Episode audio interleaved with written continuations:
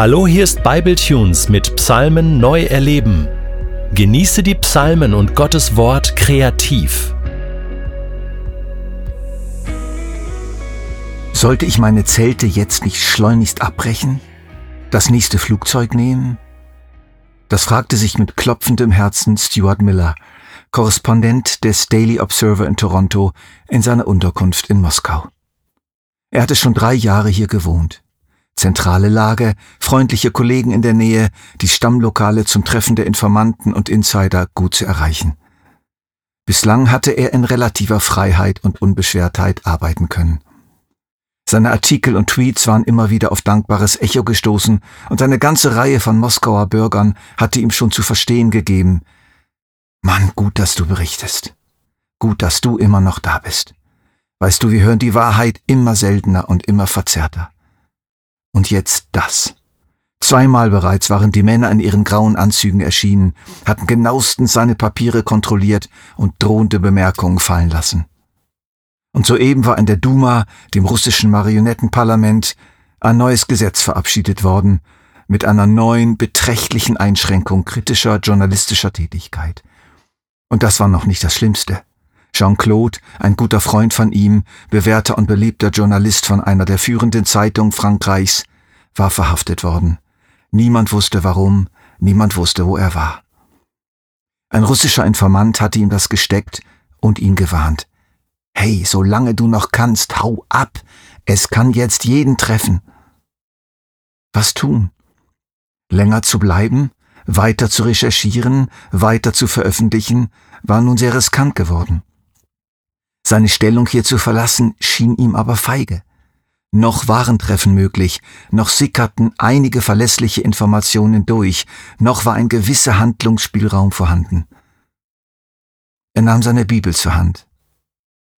Sie war ihm ein treuer Begleiter geworden.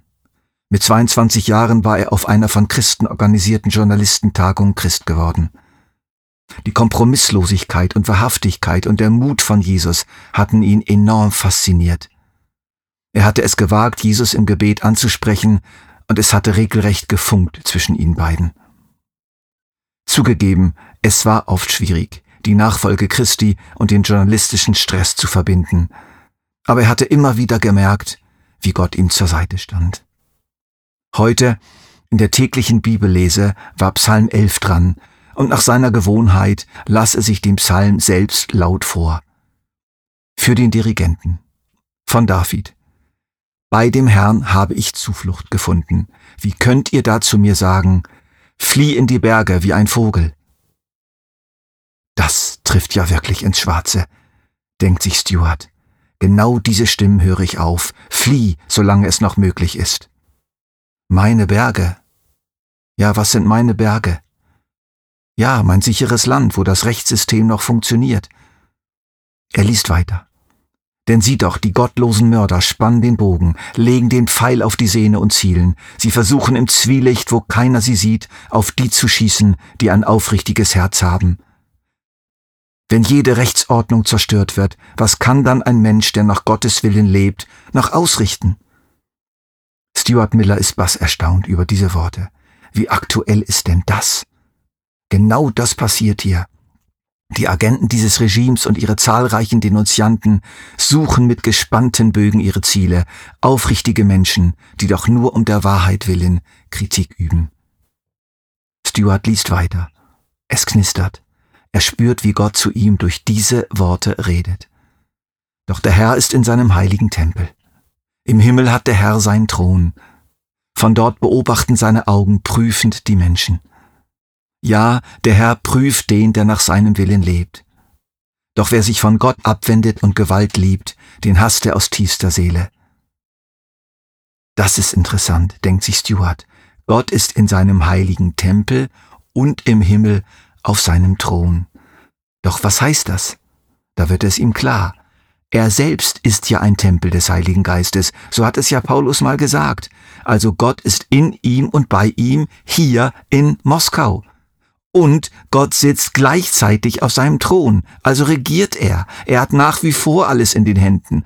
Auch in dieser Situation. Er ist größer als Putin und seine Pläne und seine Bande. Auch die nächsten Verse erreichen Stuarts Herz und ermutigen ihn sehr. Er wird die Gottlosen in tödliche Gefahren stürzen, Feuer und Schwefel wird sie treffen, und der heiße Wüstenwind verbrennt sie. Denn der Herr ist gerecht und er liebt gerechtes Handeln. Wer aufrichtig ist, wird sein Angesicht sehen. Schon manches Mal war Stuart stutzig geworden bei den vielen Stellen in der Bibel, die von der Gewalttätigkeit Gottes sprechen. Sie hatten ihm echt Kopfzerbrechen bereitet.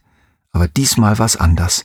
Er spürte Hoffnung und Erleichterung. Ja, der Tag wird kommen, auch hier in diesem Land, wo es ein Ende hat mit dem Bösen, wo das wirklich Böse wirklich bestraft wird, eliminiert wird.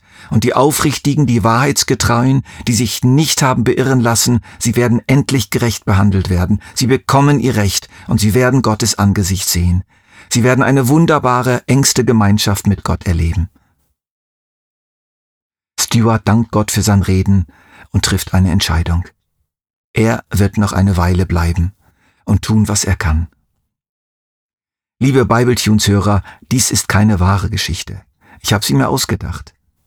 Mein Ziel damit war, den Psalm zu verbinden mit einem aktuellen Geschehen. Heute. Und ich bin überzeugt, dass dieser Psalm durch die Jahrhunderte hindurch immer wieder zu Menschen in ähnlichen Situationen geredet hat.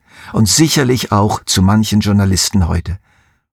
Es gibt sie immer wieder, diese Notlagen, wo innere Stimmen und wohlmeinende oder auch nicht so wohlmeinende Stimmen von außen rufen, nichts wie weg hier, verschwinde, du musst das nicht aushalten, bring deine Schäfchen ins Trockene. Manchmal ist es schon richtig zu fliehen. Es ist das Gebot der Stunde, wie bei Lot in Sodom. Aber manchmal ist es nicht richtig. Es ist Feigheit, Bequemlichkeit, Unglaube, ja Untreue. Es war nicht richtig, dass Francesco Cettino, der Kapitän der Concordia, vor der Küste Italiens das sinkende Schiff verlassen hat.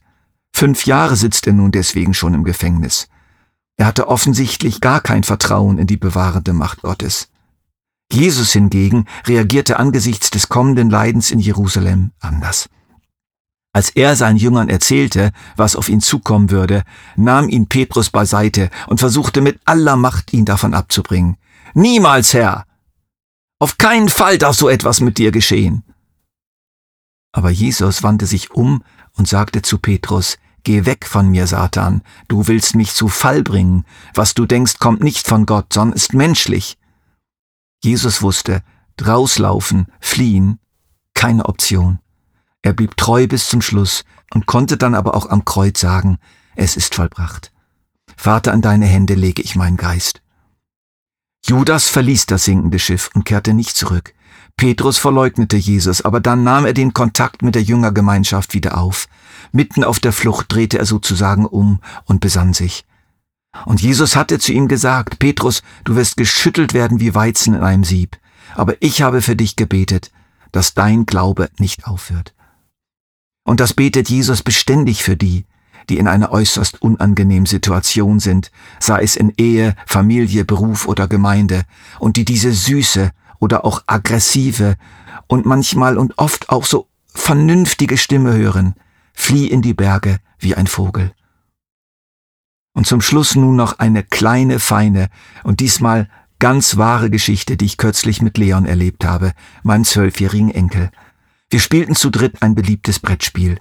Es zog sich mühsam in die Länge, und er war am Verlieren und wurde immer frustrierter. Es ödete ihn an, und er stand auf und verließ den Tisch und sagte, ich mag nicht mehr.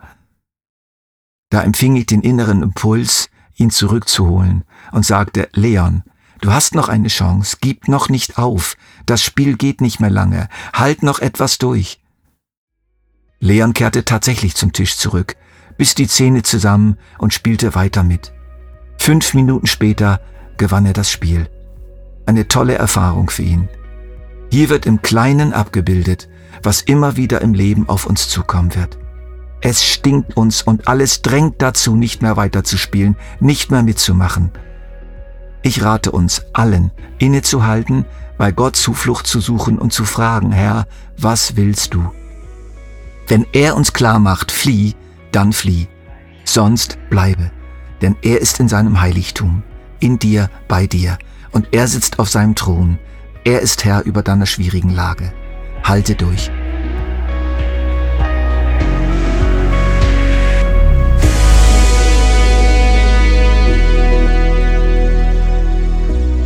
Du möchtest diesen Psalm noch für dich persönlich vertiefen? Dann entdecke Makom und der Psalm wird für dich zu einem Ort in deinem Alltag. Macom ist als PDF downloadbar auf bibletunes.de Psalmen neu erleben.